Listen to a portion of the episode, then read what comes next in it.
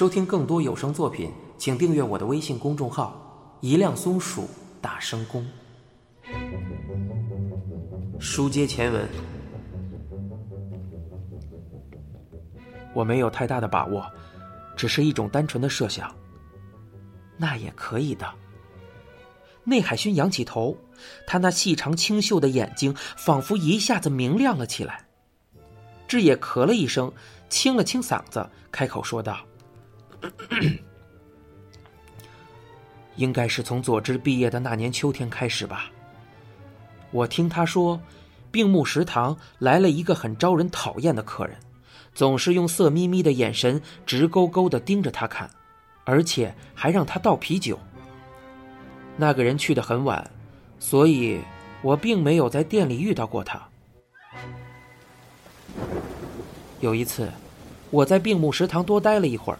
就碰见那个人来了，就像佐之说的，他又让佐之给他倒酒，甚至还让佐之坐在他的身边。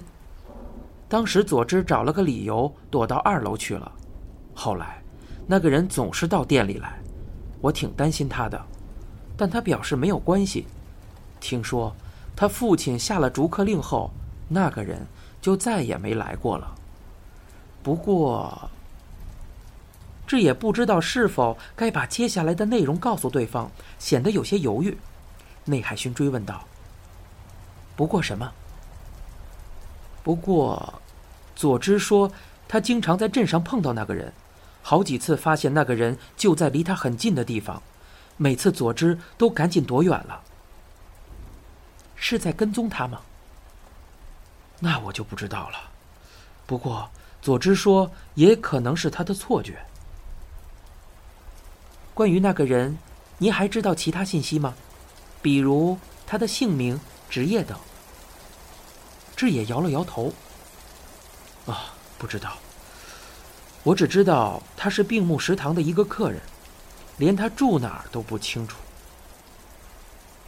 您是第一次将这个情况告诉警方吧？是的，毕竟，啊。那件事情发生在佐治失踪之前，刚刚失踪那会儿，我没想到二者会有什么关联，但我思前想后，又怀疑可能和那个男人有关。内海勋陷入了沉默，仿佛是在思考着什么。随后，他打开放在一旁的手提包，这其中有您说的那个人吗？他说着，放了五张照片在桌上。均为男性的面部特写，看起来似乎是驾照上的照片。当看到左起第二张照片时，志野吃了一惊。他记得那消瘦的脸颊和阴郁的眼神，他指认道：“是这个人。”好的。女刑警的表情没有变化，她麻利的将照片收进了包里。志野问道：“果然是他吗？”你随身带着他的照片，说明警方也盯上他了，对吧？你们是找到了什么证据吗？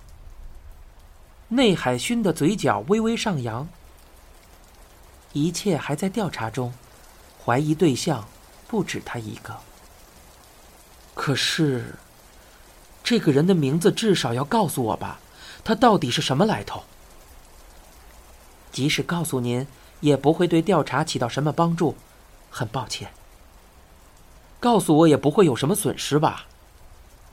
您要是告诉了别人，一旦消息传播出去，很可能会妨碍调查。我不会告诉别人的，我发誓。与其相信您说的话，不如我不告诉您更为稳妥。希望您能理解。听到对方淡然相劝，志野不由得咬紧了嘴唇。虽然心有不甘，但他的话并没有错。内海勋低头看了看手表。您的话对我们很有帮助，感谢配合。他低头鞠了一躬，从椅子上站起身来，将对方送到玄关之后，志也回到了自己的座位，但怎么也静不下心来继续工作。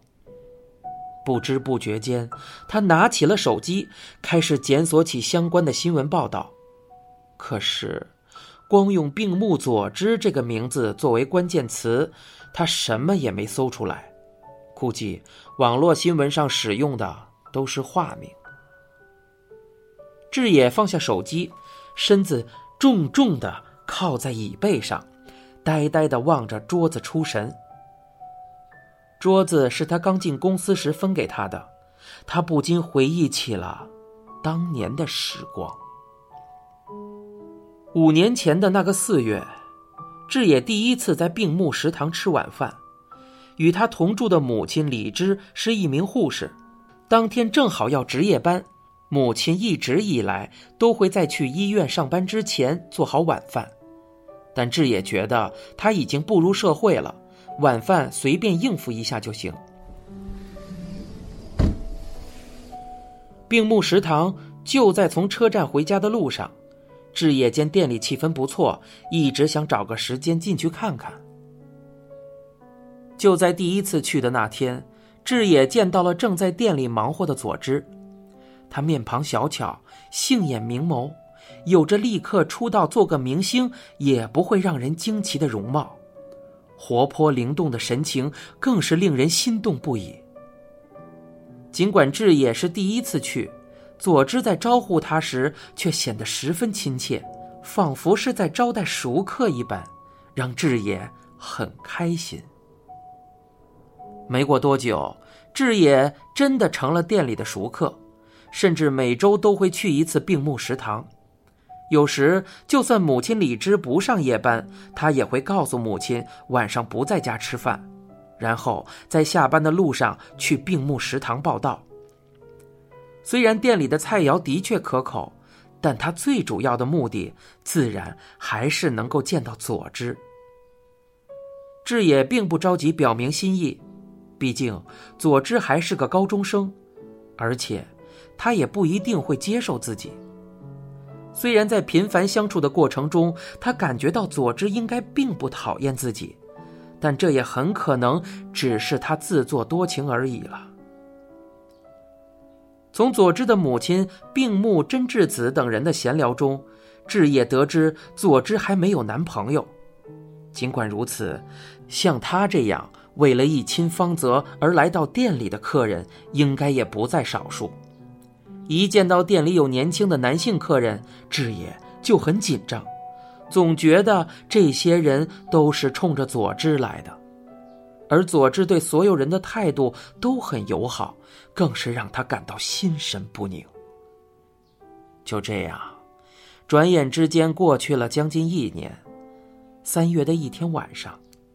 志野见到店里没有其他人，瞅准时机，将一枚金色的蝴蝶形发卡送给了佐治，说是要预祝他顺利毕业。佐治的眼睛一下子亮了起来，直接就将发卡别到了头上。由于身边没有镜子，志野便在他身后用手机拍了一张头发的照片，拿给他看。太好看了。佐治看着照片，真诚而开心的欢呼道：“真想赶紧带着这枚发卡出去走走，去哪儿好呢？”他摸着头上的发卡，望向志野：“高原，我们一起去吧。”高原志野吃了一惊，他万万没有想到佐之会对他说出这样的话。那去看电影吗？志野略显慌忙的提议道：“佐之面露难色，光线太暗的地方就没有意义了。”于是，东京迪士尼乐园成了他们第一次约会的地方。佐之每次看到镜子，都会转过身去照照自己的发卡，嘴里不住的说着好看。从此以后。二人便开始定期约会，随着交往的深入，志野越来越喜欢这个姑娘了。她总是那么温柔体贴，也很会为别人着想。尽管他们正在交往的事情是对外保密的，志野还是告诉了母亲李芝。李芝听说后很想见见佐之，志野便将她带回了家。母亲似乎一眼就相中了佐治，甚至还表示，这么好的女孩配给志野太可惜了。志野明白，佐治才十九岁，考虑将来的事情未免为时过早，更何况他还怀着成为一名专业歌手的梦想。为了让他实现梦想，志也觉得必须给他支持和鼓励。然而，所有的一切都在转瞬之间化为了一场空。自从佐之消失以来，志也度过了地狱般的三年，每天愁闷郁抑，挣扎度日。他有时仍会到病木食堂去试着打听些消息，但最终还是与那儿渐渐疏远了起来。已经没有任何希望了，他放弃了。